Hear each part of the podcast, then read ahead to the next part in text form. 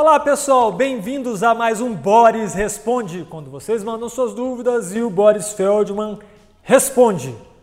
Você quer ter sua dúvida esclarecida, aquela curiosidade que ninguém consegue elucidar, manda para cá no Boris Responde, autopapo.com.br, nome completo e um pouquinho de paciência, é o próprio Boris quem responde, tanto na tela quanto por e-mail. São muitas perguntas, isso é muito legal um convite rápido para você se inscrever aqui no nosso canal no YouTube, acionar o sininho para ser avisado toda vez que tiver um conteúdo novo postado por aqui.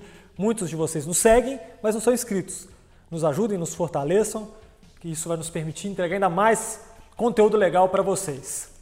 Por fim, também, se você quer ver os Boris Responde anteriores, mais de mil perguntas respondidas, sem exagero qualquer, link aqui em cima, vai lá, um acervo riquíssimo aí sobre automóveis. Vou acelerar aqui, Boris, com a pergunta do Marco Antônio, que quer saber se existe algum inconveniente em substituir a bateria de um veículo por outra com capacidade superior à original. Bem-vindo, Boris Feldman. Bem-vindo, Felipe Boutros, nosso copiloto. Bem-vindos, nossos operadores de vídeo e áudio. Nesta ordem, o André e o Charles. Bem-vindos todos vocês com nossos agradecimentos pela presença, pelas perguntas. E vamos à pergunta do. Marco Antônio. Marco Antônio quer saber se pode pôr uma bateria de maior amperagem, né? Inconveniente eu não vejo, só que não adianta nada, porque você não vai conseguir sequer carregar essa bateria, porque a bateria é projetada de acordo com todo o circuito elétrico, com a potência do alternador, né? Pode pôr, se a sua bateria é de 80, você quer pôr 90, se for 90, você quer colocar 105. Pô, eu não vejo vantagem nenhuma nisso. Se não há prejuízo, também não há vantagem. Então é prejuízo para o. Prejuízo para o bolso. a dúvida agora, Boris, é do Carlos Eduardo e ele quer saber sobre a Caoa Sherry. Ele quer saber se a presença da Caoa ajudou a Sherry também a nível mundial. Sem dúvida nenhuma. Em termos de Brasil, a Cherry chegou aqui toda desengonçada. Não tinha rede concessionária, montou uma fábrica em Jaqueiri, não sabia o que fazer, se fazia sedã, hatch, SUV. Ela estava completamente eh, desorientada até que o poderoso grupo Caoa, que já era Hyundai, tem fábrica de Hyundai, assumiu a Cherry e botou a Cherry para frente. Hoje a Cherry é a fábrica que mais cresce no Brasil. Como ela tem uma equipe de excelência de engenheiros, muitos deles eu conheço desde a época da Ford. Então eles têm um belo know-how e olha os produtos da Caoa Cherry que estão fazendo no mercado. Como o Brasil é um país sui generis, exige muito de suspensão, de arrefecimento, tudo, essa troca de informações dos engenheiros daqui, brasileiros, da Caoa, com os chineses da Cherry, com certeza tá, eles estão mandando um belo retorno, um belo feedback para a China. Dito isso tudo, vou fazer mais convites para vocês nos seguirem em nossas redes sociais, Facebook, Instagram, TikTok, estão aí na tela. Ô Boris, a gente está bombando no TikTok, né? É o maior canal, o maior é, canal de conteúdo automotivo do TikTok, sabia disso? É, o pessoal do TikTok mandou cumprimentar o Alto Papo, porque nós somos hoje o principal canal de conteúdo automobilístico. Isso tudo graças ao trabalho da equipe do Alto Papo, né? Aqui não tem equipe do eu sozinho, não, né? Aqui tem equipe do nós todos. Então, estamos indo muito bem. Obrigado à equipe do Alto Papo e obrigado a todos vocês que nos prestigiam no YouTube, TikTok, Instagram, Twitter também. Twitter. Olha, vocês não escapam fácil da gente não, tá? Convite feito. Voltamos aqui ao Boris Responde com a pergunta de Gerci Antunes, que quer saber o que deve fazer quando o carro queima a junta do cabeçote. Sugeriram é planar o cabeçote quando isso acontece, mas ele não quer, ele acha que pode cair em picaretagem. Sempre é necessário, trocou a junta porque queimou. Tem que fazer o serviço no cabeçote também? Nem sempre. Aliás, a gente respondeu uma pergunta dessa recentemente, né? Nem sempre. O, é que queima mesmo muita junta, o pessoal é meio desleixado com sistema de arrefecimento, com revisões. Ô, gente, tudo que se faz preventivamente é muito melhor do que, olha aí, junta do cabeçote queimada, por alguma revisão que deixou de ser feita, provavelmente. Mas vamos à resposta à pergunta dele, que às vezes a, a junta do cabeçote, do tampão do cabeçote, pode queimar sem empenar o cabeçote. Pode. Depende da gravidade, da temperatura, de quanto tempo houve um superaquecimento. Se não foi muito, pode ser que o cabeçote não tenha se empenado, mas de qualquer jeito tem que levar na retífica para conferir se o cabeçote continua plano, se não tem que fazer o que ele falou, planar.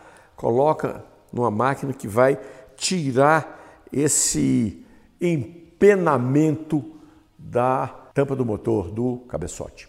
Seguimos aqui acelerando. O Boris responde com a dúvida enviada pelo Saulo Roth, que comprou um XC60 T8 híbrido plug-in. E só depois da compra, Boris, que ele ficou sabendo que não tinha step. Por que, que não tem step? Porque as baterias do sistema híbrido estão lá ocupando o lugar que seria do pneu sobressalente. Ele só vem com um compressor e um selante.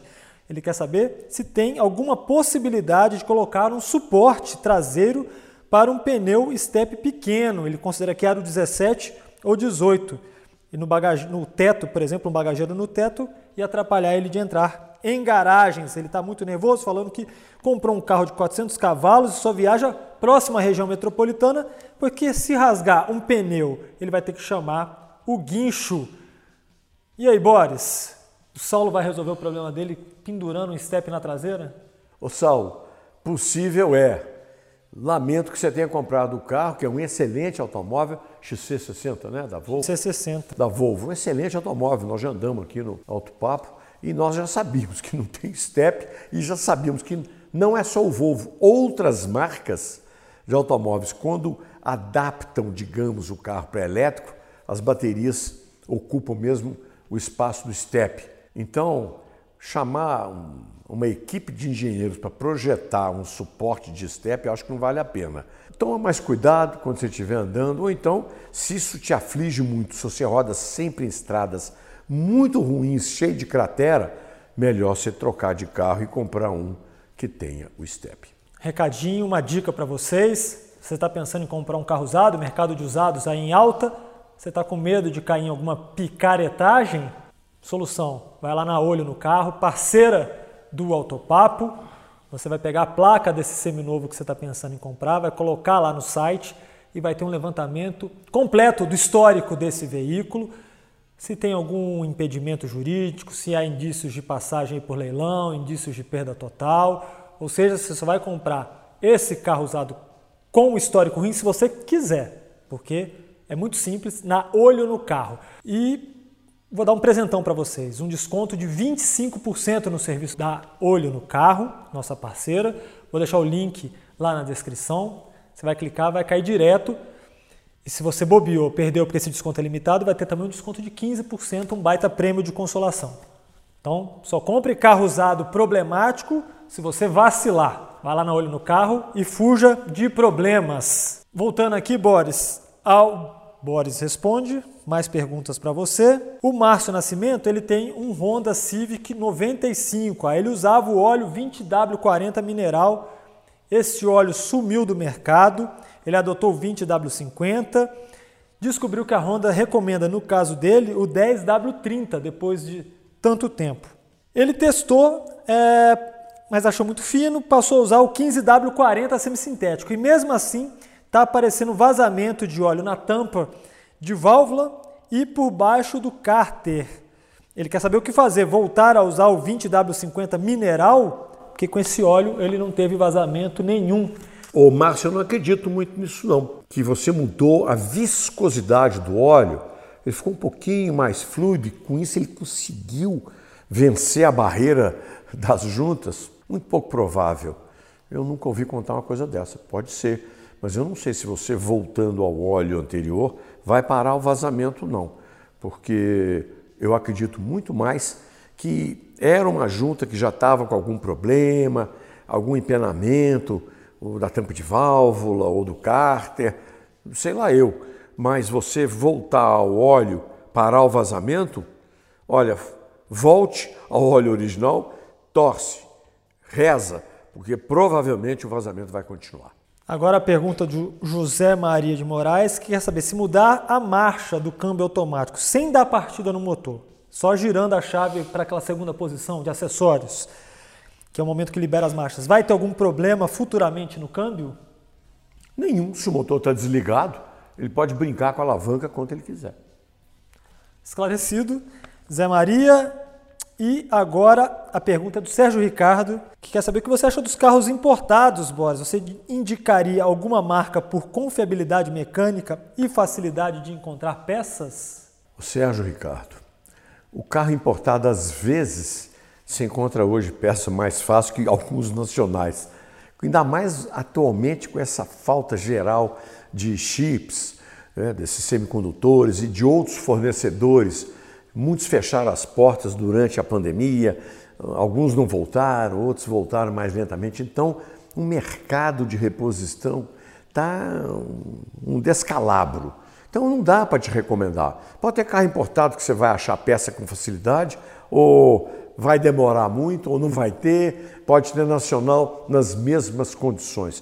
Claro que um carro, um modelo nacional, você vai ter menos dificuldade, que uma coisa é mandar uma peça de São Paulo para Recife ou de Curitiba para Brasília. Outra é vir eh, do Japão, da Coreia, da Alemanha, né?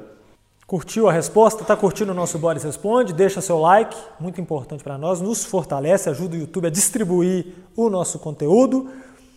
E Boris, o Celso Rocha quer saber, afinal de contas, qual foi o primeiro carro produzido no Brasil movido a etanol? O Fiat 147 ou o Corcel? o Fiat 147 ou o Corcel. Para a resposta ficar perfeita, eu vou falar uma outra coisa. Comercialmente foi o Fiat 147. Mas antes do Fiat 147, houve várias experiências de fábricas mesmo. A Chrysler fez um Dodge a etanol, muito antes do Fiat 147. Para ser preciso, fica complicado. Mas vamos simplificar? O primeiro colocado à venda para o público foi o Fiat 147, o chamado cachaçinha. A Fiat restaurou um desses primeiros carros é, desses 147 etanol. Você andou nele há pouco tempo, a gente tem o link desse vídeo, vou deixar aqui em cima. Você deu uma volta lá na pista da Fiat, né, Boris? Esse carro estava em Brasília num, num departamento lá do governo lá, Ministério da Agricultura, sei lá. E eles fizeram a doação para o Museu da Fiat, né? É o primeiro carro a, a álcool. E é uma das primeiras unidades, se não for a primeira, e, que eh, rodaram com, com etanol. Então, tá aí uma boa dica, a pergunta é boa. Vou falar do Corcel a álcool.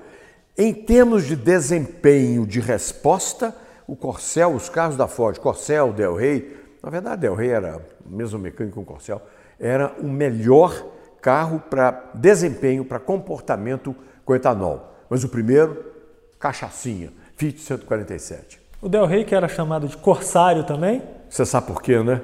Corcel. De otário. Essa história está lá no Autopapo, vai lá, autopapo.com.br. O Boris já contou essa história lá também. O Boris, chegamos ao fim deste Boris Responde. Se você não teve a sua dúvida esclarecida, e-mail na tela novamente, borisresponde.autopapo.com.br br Convites rápidos novamente, vai lá nas nossas redes sociais, estão aí na tela. As principais são Facebook, Instagram, TikTok, mas também temos Twitter, temos podcasts em várias plataformas. Também te chamo para ir lá no autopapo.com.br, o nosso portal, um dos maiores do Brasil sobre automóveis, muitas dicas de manutenção, dicas de legislação, conteúdo sobre carros, motos, caminhões, coluna do Boris coluna do Zeca Chaves, coluna do Alessandro com assuntos de carros PCD, muito legal. Vá lá. Valeu, muito obrigado, muito obrigado, Boris. Eu que agradeço, Felipe, a você e a nossa valorosa equipe aí de áudio, vídeo, Charles, o André, a equipe toda do Alto Papo, sem ela, a gente não estaria aqui é, respondendo uh, os nossos leitores. Agradeço a todos vocês e fica aqui a, a, a minha confirmação de que vocês todos receberão um puxão de orelha se não se inscrever no nosso é, Alto Papo no YouTube, cutucar o sininho para ser informado dos próximos vídeos nossos. Ou vocês não querem ser informados sobre os nossos próximos vídeos? Ah, que, que, é isso, Felipe? Não estou entendendo. Eles são muito mal agradecidos. O que, que, é isso? Puxão de orelha em vocês. Obrigado, um abraço. Gostou das respostas? Assine nosso canal, cutuque o sininho e veja também a playlist com todos os episódios do Boris Responde que preparamos para você.